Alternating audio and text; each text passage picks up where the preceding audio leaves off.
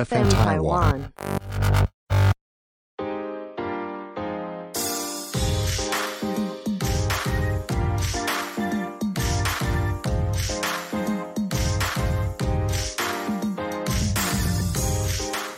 Hello，欢迎收听 Eason Medical 的 Podcast 节目《Eason 的 Club》，我是 Wilson。我是 J 卡。 那第一次接触到我们 Eason 的朋友呢，我们是一个分享医学知识的平台，我们会观察生活中大小事，然后以轻松简单的方式来和大家分享正确的生活习惯。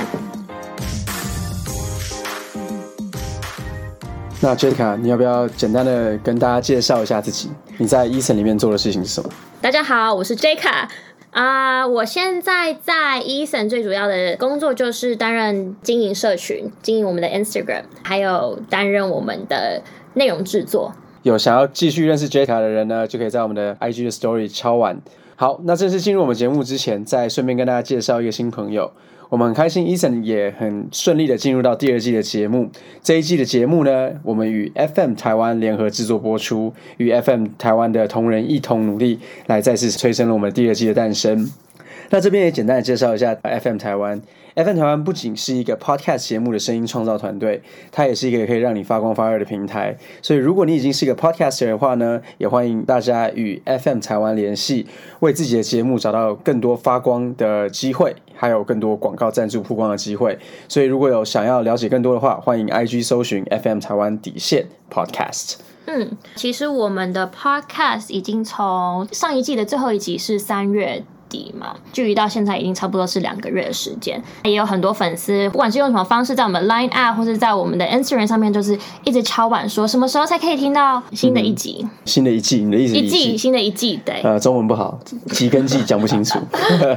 OK，中文不是不好，只是纯粹讲纯粹话纯粹会咬螺丝而已。哦，了解了解。OK，Anyway，、所以我们这一季本来是没有要再录了，因为其实我们有很多的事情正在努力的规划当中，要给我们的同仁、同胞、朋友们可以有更好的医疗服务。好，对不起，刚才那个太官腔，反正就是要让我们医生的朋友们有更好的这个医疗服务的体验。所以呢，其实本来没有在录我们的第二季的 Podcast，但是也因为有很多的粉丝也是有在问我们说，哎，那我们什么时候还可以再听得到那个 Zack 跟 Wilson 的声音？所以我们就就推出了这个第二季。但是因为 Zack 很努力的在帮我们做我们的医疗服务跟我们的产品，所以现在就让 Jessica 来顶替，就是代父从真，带带朋友从真 他比。我少哎、哦，是吗？哦，对对对，代地从真。就是来制作我们的第二季的 Podcast。好，那 Jessica，我们今天有没有什么特别要聊的主题？我们刚才这样尬聊了那么久，好，那我们就直切重点了。其实我们这一集就是要来聊疫情，现在这个议题也是大家都在 follow 最关注的。其实如果你去看台湾的确诊数据表，你会看到从去年三月一直到现在，它那个数据哦是从这样子拼拼拼拼拼，然后一直到五月就只是直接往上冲。其实我最近有看到一篇，好像是一位美国的医生有分享，在他的脸书分享说，台湾之前在过去的十五个月，在国际上面一直都是一个控管疫情的 leading expert，但是他就指出说，虽然是一个 leading expert，但是在很多很多的防疫观念，我们都还是停留在去年疫情刚爆发的时候，就比较 old school 一点是，在土法炼钢。不管是在戴口罩的方式，或是在街上喷洒消毒水，他都指出说，其实只是安心的一个没有确实的效果是吧？对其实这种话说出来，其实我觉得很觉得很容易被赞，但是没有关系，我们现在还是可以来讨论一下。这个是那位医师指出的，是 以上言论不代表本台立场。所以呢，就是就觉得说，现在因为大家都很关注这个议题，然后再加上资讯现在这么发达，就是不管说呃是正确或是不正确的这些消息啊，在 LINE 上面可能有很多婆婆妈妈很喜欢传一些长辈图，就会造成很多人都不知道说哪一些是可信的，哪些是不可信的。了解，所以因为这样的关系，医生为了要提供大家最新跟最好的防疫观念，当然也是大家可以参考我们政府的疾管家所推出来的一些最新的资讯。但是在医生这边呢，就会帮大家整理出一个听得懂也看得懂、没有那么官腔的东西给大家，让大家一起来找出疫情共存的新生活。因为我自己本身有很多问题啦，那我们粉丝也有很多问题，是觉得在进入这个 Q&A 的问答之前，Wilson 你自己本身有因为疫情的关系受到影有响，受到什么影响吗？其实我现在平常呃，除了做医生的东西之外，早上大部分的时间就是在做这个员工啊、职场的企业的健检。嗯，那其实，在前几天呃做的某一家企业，其实就是有发现有确诊的案例。那那个时候其实也是蛮紧张的，因为我也是在我们录 podcast 的前一天晚上，我们的这个健检团队的同仁才跟我讲说，哎，有这件事情发生。在确认之后，发现框列的时间点刚好跟我实际有去做健检的那一天是有错开的，所以也是还好。但这几天也是有一些感冒的症状，所以为了避免自己有可能是一个确诊的案例，我自己是决定在家里先保持自主隔离。因为根据我们现在的了解，就算是确诊，我们会送到这个检疫所啊，嗯，最终你有重症的话，也是放在那边，这样就是让你的症状自己好。放在那边是什么意思？放在那边的意思就是说，我们要让他就是自己痊愈了。自己身为医疗人员，我也不希望去呃占用到我们台湾的医疗的资源，帮我做快筛啊等等诸如此类。身为医疗人员，我自己知道最重要最重要的事情就是要避免传播，所以我就决定就是自主隔离这样，对啊。我是知道说，就是如果现在就算你确诊，你的症状不是很严重的话，他还是会请你回家自主健康每个城没错没错，中央的现在的这个讯息是说会请你回家了。那台北这边是有一个 SOP 是帮你透过救护车或者是一个疫调的传送方式，把你送到就是防疫的检疫旅馆里面做一个集中的管理，因为怕你还是叫你自主管理你就没有那么乖嘛，所以就把你关起来。那同时当然有些症状的恶化等等也是比较好监控这样。那在一开始呢，我觉得可以先帮大家科普一下，有点像是小复习啦，到底什么是新冠肺炎？好，新冠肺炎其实是一种病毒所感染的疾病，特别在这边跟大家简单介绍一下病毒、病毒、细菌、寄生虫三个不同的东西。病毒是一种非生物的一个载体。我们现在不是在上病毒课的，所以我我就先简单跟大家解解释一下，病毒跟细菌是不一样的东西。嗯，OK，细菌比较像是一个生物，那病毒不是一个生物，OK，它是一个类生物，它可以载一些基因体，但它主要不是一个生物，好吗？好。新型冠状病毒呢，顾名思义就是一个新的冠状病毒。那为什么叫它新的冠状病毒呢？因为它是一种叫做 SARS-CoV-2。SARS-CoV-2 是什么呢？SARS 就是我们之前在大概在国中小的时候，对，或者是年纪比较大，就说你结婚那一年。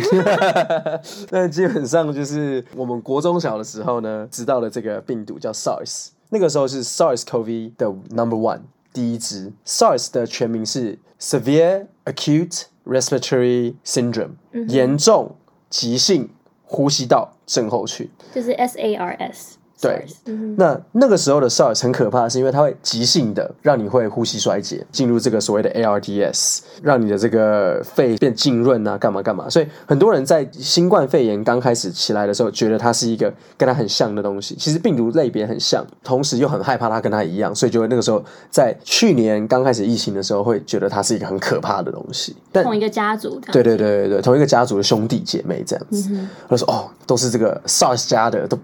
不是好东西。但是呢，现在已经知道说，这个 SARS 家的弟弟呢，现在的这个新冠病毒没有像哥哥那么可怕。现在它的这个全名的疾病在英文叫做 Coronavirus Disease，冠状病毒疾病二零一九 COVID nineteen，就大家知道的 COVID 十九。所以其实全名不是新冠肺炎，新冠肺炎应该以正名来讲，应该叫做新型冠状病毒疾病。的并发症产生的这个肺炎，嗯，是它所产生的一个比较严重的 sequelae 或者 sequel。OK，所以如果今天它的它不是因为肺部有这个肺炎的风险，而是可能就是香港脚，它就会叫做新冠香港脚。对，新冠，如果你要这样讲，会不会被打？不会不会，就是这样啊。所以它一开始如果主要很严重的东西是新冠中耳炎的话，它就变成是新冠中耳炎。中耳炎。对，所以应该是要这样子去想这个事情。OK 哦 OK，好，那新冠病毒所产生的这个感染呢，比较常见的一些症状包含发烧、咳嗽、呼吸困难，就是当它产生肺部的感染的时候，就会有这个呼吸困难的现象，那才是我们讨论到就是比较像肺炎的状况。但很多时候它都是一些比较轻微的，像我们一些感冒的症状这样子。这是一个新冠基础。很多人会问说，那新冠的感染会有什么样的一个类似像周期？所以我们可以分成一个急性期，持续的有症状阶段，跟一个新冠感染后的一个阶段。那急性期通常发生在感染后的七到十四天会开始发病，就是所谓的潜伏期，潜伏期可能有七到十四天没有症状，发病之后，他会在有大概四周的时间会有这个症状，比较不舒服。那大部分的人通常就四周就没了，就一个月最多就是一个周期的，就是一个哦，我已经感染到不舒服不舒服，然后一个月就好了，完全好了，就没事了。但有一些人会有一些持续性的一个症状，大概会发生在这个四到十二周，就一个月到三个月的时间，所以他们叫他这种持续性症状的一个 ongoing symptomatic COVID。嗯 OK，再来的话就是感染后。感染后可能通常是在十二周，就是三个月之后，他们会有持续性的不舒服，就是大家比较担心那种慢性的，等于说 post COVID 新冠感染后的一个问题。那所谓的恶化，像是这些重症，嗯哼，是有什么定义吗？或者有什么有什么症状才会被归类为说这是重症？是，其实呃，新冠的重症其实常见的我们所谓的肺炎嘛，我们特别要强在这边顺便跟大家强调，等一下也会讨论到这个科普的部分，肺炎其实。是一个比较在新冠病毒感染之后的一个比较严重的一个疾病，它所产生出来的症状呢，就包含像一些呼吸困难啊、喘不过气呀、发烧啊、胸痛等等的，快要进入中度或甚至所谓重度的症状。那英文的话就叫做 moderate to severe symptoms。嗯哼，嗯哼，那就是。像新闻会讲到说，比如说像是会失去味觉啊、嗅觉啊，这些都算是一个一个症状，这样子吗？没错，没错。其实，在这个新冠肺炎疫情里面，我们刚刚有讲到新冠病毒的感染，很多时候都是一个所谓的轻症 （mild disease）。嗯，那这个其实是有根据统计下来看到，八成的人就算有染疫，都是一个轻微的症状。那什么时候会有一些比较容易进入重症或者是说死亡的这个机会呢？高危险族群，其实高危险族群像这个年纪六十岁以上、三高、代谢慢性疾病的人，或者是有一些免疫低下问题的人。会比较容易有这个所谓的重症的几率。刚刚所提到的这个嗅觉啊、味觉啊的失去，就是比较在轻症的族群里面。那轻症包含就是像一些大家常见的一些上呼吸道的症状，像一般感冒哦，喉咙痒痒的。鼻子流鼻水、鼻塞，或者是有点喉咙痛的现象，甚至有些人有些肠胃道的症状，就是人家所所谓的肠胃型感冒，有些恶心啊、想吐，或者是有些肚子痛、拉肚子等等的，都算是一些呃新冠病毒的轻症的一个症状表现，大概是这样子。那肺纤维化呢，就是一些少数的族群里面，我们发现它在肺部症状或者是肺炎之后，它会产生一些比较剧烈的这个纤维化的反应。其实这是一个不是很常见的东西，但是因为可能被媒体渲染，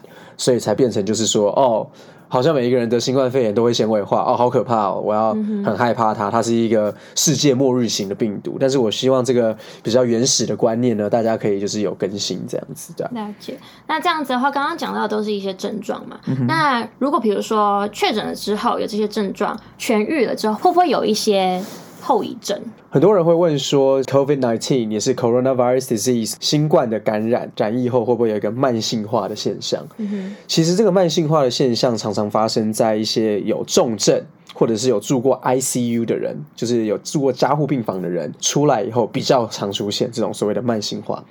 轻微症状人当然还是有一些报告说有慢性的不舒服。通常慢性的不舒服是在急性感染之后，总共大概三个月内会持续发生。那这个常见的症状包含哪一些？持续性的疲倦，持续性的喉咙痒痒的咳嗽，上呼吸道的症状。那这个是比较常见的，或者是持续性的觉得有点点喘。像刚才说这种持续性的问题，通常发生在比较多是重症后再复原的人，嗯，而非一些轻症的人。轻症的人通常都是在一周到两周的时间左右，他就自己就会像感冒一样就好了。对，OK。那现在这样子听起来，轻症的这些症状，感觉就是好像跟一般感冒没有什么两样。有时候搞不好根本就不知道到底自己是有新冠肺炎还是有感冒。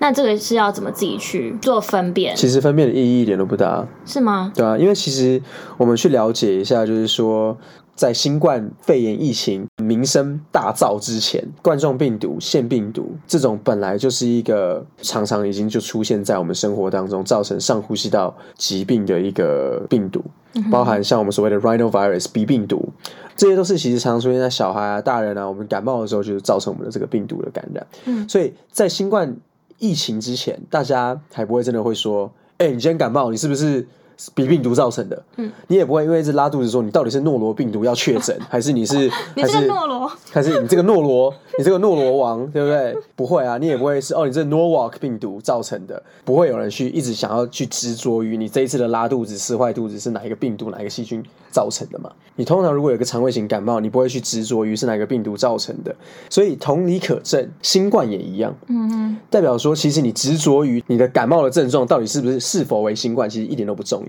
重要的，现在为什么那么多专家担心你要新冠就要筛检？不是因为我们要去做这个确诊，说哦，我要分辨是什么，是因为怕你不知道你自己是新冠的感染。嗯，而新冠它比一般的感冒不太一样的地方，又是说它又有那个二十 percent 造成重症的几率，它又有比较强的散播能力。嗯所以今天如果我们让全世界，假如有一百万，因为它散播很强，所以假如它有一百万人散播，嗯，那一百万人里面也有二十 percent，假如说是二十万人好了，当然这个比例也不能这样抓，因为很多时候是有一些慢性病，又或者是有一些这个六十岁以上的人啦。但是很很重要的一件事情是，我们以纯比例来看的话，假如一百万人里面有二十万人变重症，那我们的医疗系统就崩坏了。嗯所以怕的是这个，嗯，不是怕像什么会变什么世界末日啊，每个人像丧尸一样，就是变成就是感染一个什么奇让你立即致死的这个病毒这样子。这是我必须要在这边特特别去强调的。这样，所以这也是我们现在目前台湾因为疫情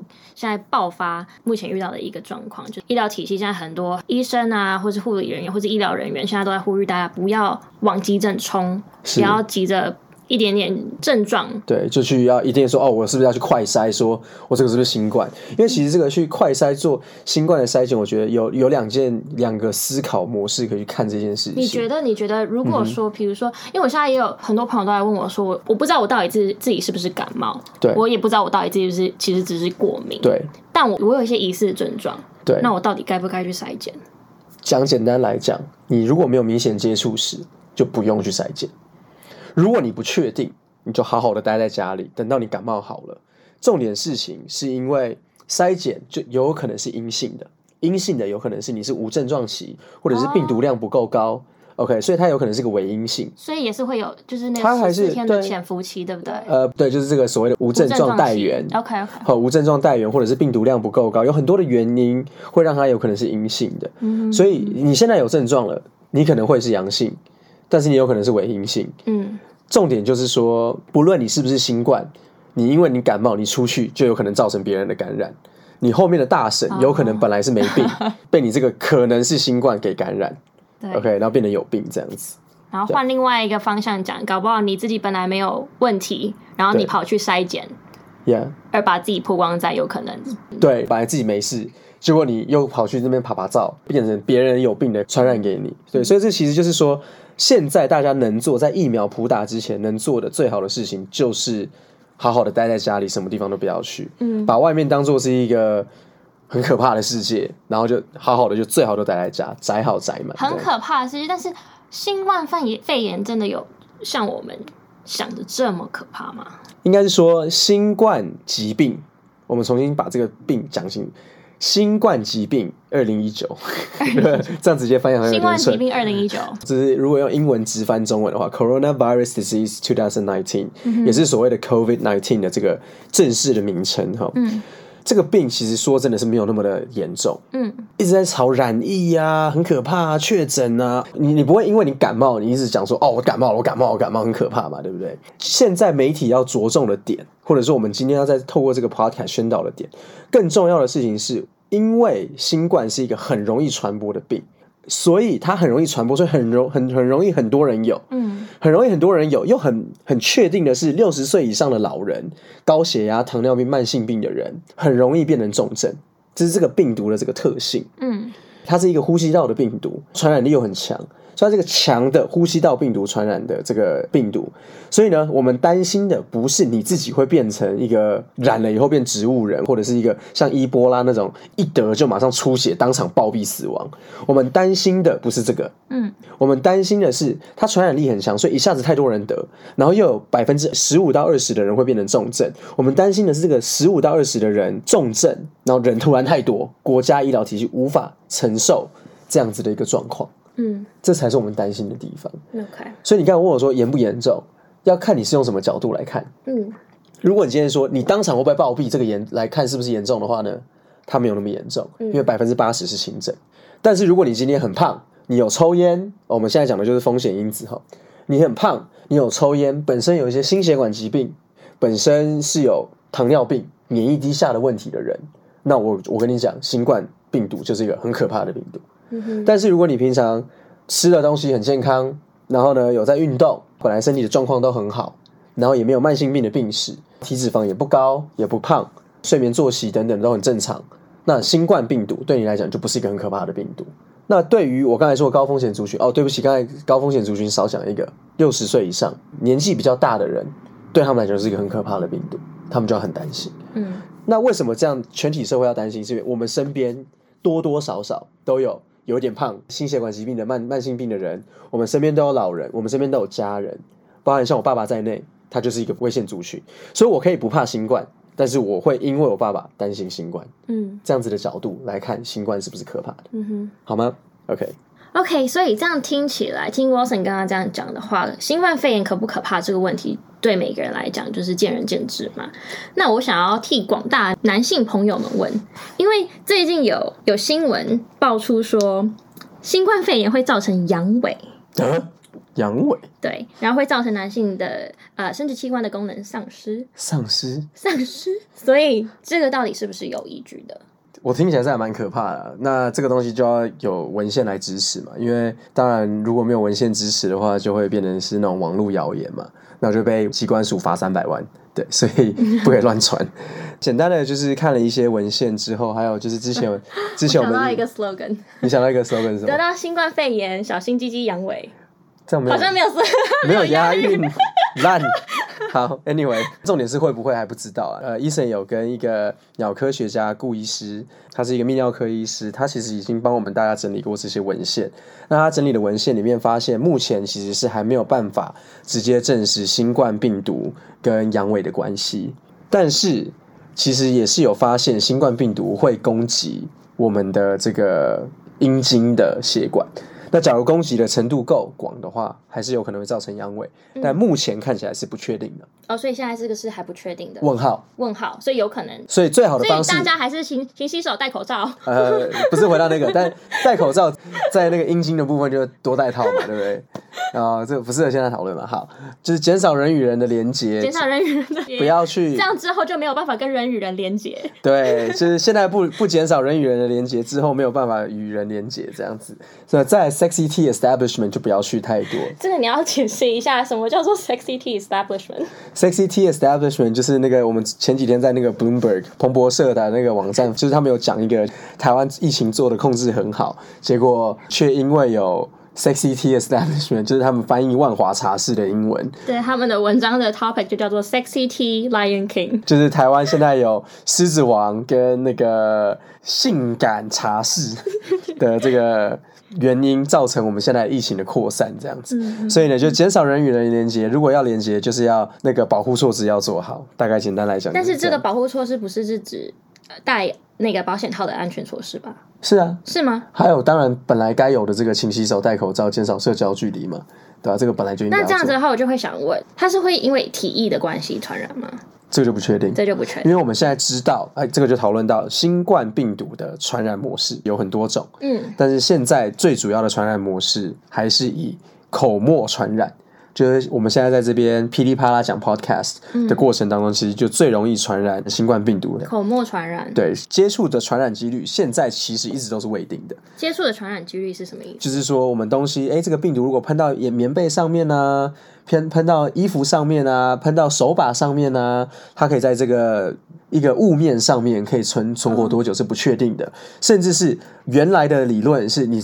碰到某个东西，它上面有病毒，我摸到以后，经过口鼻的接触，揉眼睛啊，吃东西啊，会不会传染进去？当然，这个几率都还是有，但不是主要的传染途径。所以我觉得我们不用过度的去做这种酒精喷洒。或者是这种所谓的衣服漂白水的喷洒，甚至就是有些人可能还直接回家，直接干脆用酒精洗澡算了哈。那这个不是主要的传染模式，最重要的传染模式还是要减少人与人的接触。研究发现是一点五到一两公尺之间呢，是一个口沫可以传染的这个距离。新冠的传染又是主要透过口沫传染，所以才要戴口罩，然后保持社交距离。所以像那种人与人连接啊，这就是非常不应该啊。对啊，像我那天就去全联，然后去买东西，然后就看到一位阿姨，她在，因为全联是你付完钱，然后你要自己出来，自己放到购物袋里面嘛。对。然后她就在外面那个放购物袋的那个 section 那边，我看到她戴口罩，她就是有一包酒精棉，然后在旁边，她把每一个，不是跟你一样吗？不要讲出来啦！她把每一个水果都消毒，是跟我们一样没有错。跟你不是跟我们，跟你跟我一样没有错。那这样子是有必要的吗？其实就像我刚才说的，保持正常的这个卫生习惯很好，勤洗手，OK，然后酒精喷洒是 OK 的，绝对不会有人说你不要这样做，因为这是不 OK 的哦，你这样太超过了，不会，嗯，这样做很好，我们都是尽量要避免就是各种传播的可能，所以我觉得 OK，但是呢，重点是不用过度，那因为那个不是重点，重点还是口沫的传染。嗯，所以假如说，哎，你今天哦回家哦，你今天有去坐个电梯，有可能按到按钮哦，你说你要保持清洁，本来就是外面很脏嘛，有一些细菌又不是只有新冠病毒，嗯，哦，有一些细菌，有一些病毒，你觉得说要避免任何东西的传染，我们简单喷一下这个酒精，洗洗手，哦，保持正常的这个卫生习惯，本来就应该要做，嗯。但是不用特别过度强调，我衣服全部要放在一个隔离舱啊，漂白水洗完以后啊，再真空包装啊，干嘛干嘛，弄得很很像说就是衣服碰到新冠区就是超级可怕。因为现在根据最新的研究已经知道说，接触性的传染或者是透过口鼻、揉眼睛、黏膜性的传染，已经知道不是最主要的传染途径。嗯哼。但是我要特别强调，不是代表不会这样传染。只是说不是主要的传染途径，所以还是要小心。但是最主要的就是还是要呼吁大家把口罩戴起来，口罩戴好戴满，不要只遮到鼻子，不要只遮到下嘴唇。嗯，OK，类似像这样，对，没错。然后也在这里跟大家呼吁一下，就是在路上如果要抽烟。不要抽烟，没有叫做如果要抽烟，就是不要抽烟，就是不能抽烟，因为警察北北看到你就是会罚钱，就是被开罚单的。对，今天早上来看到新闻，有一个小姐在那个骑楼抽烟，就就被开单，然后她还以为说是因为她在骑楼，她以为说是骑 楼不能抽。她说：“哦，对不起，我在骑楼抽烟，不是，是因为她把口罩拿下来，叫你在外面走路不要把口罩拿下来，就是不要把口罩拿下来，不要说哦，因为我想要吐痰，不要说因为我今天想要抓一下鼻孔。”或者是要抽烟，没有原因，因为口沫传染是主要传染途径。那我们今天也和大家分享蛮多的疫情的资讯嘛，其实就是敌人不可怕，可怕是我们不了解敌人啊，就是我们常说的知己知彼，百战百胜。就是我们当我们知道自己的身体健康状况。我们就会百战百胜嘛，就是我们了解到他的跟他共存的方式，去避免他的方式，去预防他的方式。是，其实很多时候我们对于某一件事情的焦虑或者是害怕，都是因为我们不太了解他嘛。对，例如我们害怕，有些人会怕黑，是因为他怕。黑，他看不到的地方不知道怎么走，他会怕会跌倒啊，撞到东西，或者有什么东西突然冒出来。嗯，一样的就是说，当新冠病毒刚出来的时候，因为我们不了解它，那个时候我们害怕它没有关系。嗯，但是因为好的跟不好的意思就是好的，现在状况是我们因为有很多人感染了，已经有很多的资料告诉我们它的。发展史、演变史，在治疗的模式上面，我们也已经有很所谓的试错的机会。所以在去年一整年，全世界的人都已经有这样子的一个疫情，比台湾严重很多。那现在台湾才刚开始要爆发这个疫情。等于说，去年有一个小爆发，但现在是一个在台湾第一次尝到就是国外的的一点点，所以呢，我们已经有很多国外的资讯跟资料来帮助我们了解说，假如真的遇到这样的问题的时候，我们该怎么办？嗯，所以已经有人帮我们走了这个线路了。我们已经不是在摸黑走路，所以大家可以不用这么害怕。同时，我们已经有很好的资料告诉我们，百分之八十都是轻症。这些都是已经有统计出来的一个资料，那百分之二十左右会进入重症，而这个当中百分之四的人哦，可能会是有一个死亡的机会。所以固然不可怕，但是我们也不能掉以轻心。嗯，原因是因为我们还是会担心这个百分之二十的几率发生在我们自己家人、老人跟一些自己身上，或自己身上，因为有些年轻健康的人还是有机会变成这个所谓的重症，所以是怕的是这个。OK，但是怕的不是只是单纯的感染，所以总而言之，还是得把防疫该做的事情做好。敌人确实不可怕，怕的是一个无知的状态。那我们是要告诉大家，就是说，医生这边会帮大家整理很多好的东西、好的资讯、正确的资讯，来让大家更知道现在的状况到底是怎么样。然后不要在疫情当中只是慌张的，就是害怕到处乱跑、到处乱查不对的资讯，而是有一个比较好的观念来面对这样子的疫情。那我们医生创立的初衷也是希望。透过卫生教育来帮助大家，我们会在接下来的几集 podcast 中，就会陆续跟大家分享关于疫情的不同主题，这样子来让大家更了解他，对他有多一点了解，就会少一点焦虑。没有错。更多关于医疗保健相关的讯息，每周我们都会在我们的 IG 分享，让你与医学知识的距离再更近一些。欢迎在 IG 搜寻你的医生朋友。又或者，大家可以搜寻 FM 台湾底线 Podcast 来听更多的优质 Podcast，让生活更健康快乐。感谢大家收听我们的节目，我是 Eason 的 Founder Wilson，我是 J 卡。那如果你喜欢今天的节目的话呢，欢迎在 Apple Podcast、First Story 还有 Spotify 订阅我们，给我们五星评分。那也欢迎大家留言给我们哦。如果你有自己想问的医疗相关问题，或者是医疗健康保健的问题，不知道何去何从，也没有人回答，欢迎大家在资讯栏位点击加入我们的 Eason 官方账号，Eason 会有我还有我们的医疗专业团队的人员为您解答各种疑难杂症。那我们就下次再见喽，拜拜，拜拜。